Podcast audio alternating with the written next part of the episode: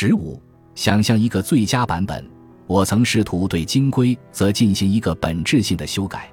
这里没有藐视传统智慧的意思，而是试图在新的问题框架中发展传统智慧。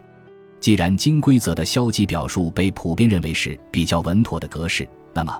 我愿意选取孔子的消极表述“己所不欲，勿施于人”作为标准底本。这个选择应该是比较合理的。因为包括基督教金规则在内的各种消极表述的金规则版本的共同逻辑语义，都可以完全表达在孔子版本中。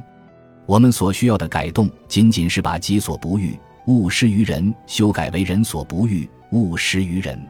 虽然只是一字之差，但其中的人际关系却发生了根本性的变化。我相信这是目前所能够想象的最优版本。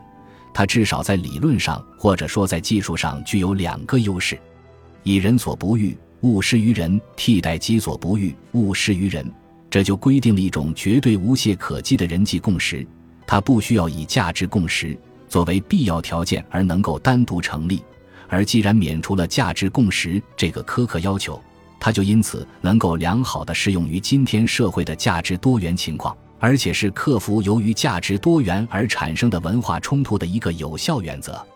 尤其在纯粹理论上看，“人所不欲，勿施于人”原则能够满足严格意义上的普遍有效性要求。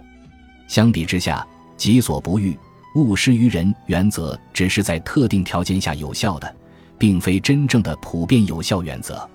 实际上，以新版金规则取代传统金规则。并没有完全否定传统金规则，而是传统金规则将成为新版金规则所蕴含的一个特例。就是说，假如一个社会碰巧具有普遍一致的价值共识，在这个特殊条件下，人所不欲，勿施于人与己所不欲，勿施于人意义等值；但是在其他社会条件中，尤其是在价值多元的社会条件下，就只能是人所不欲，勿施于人。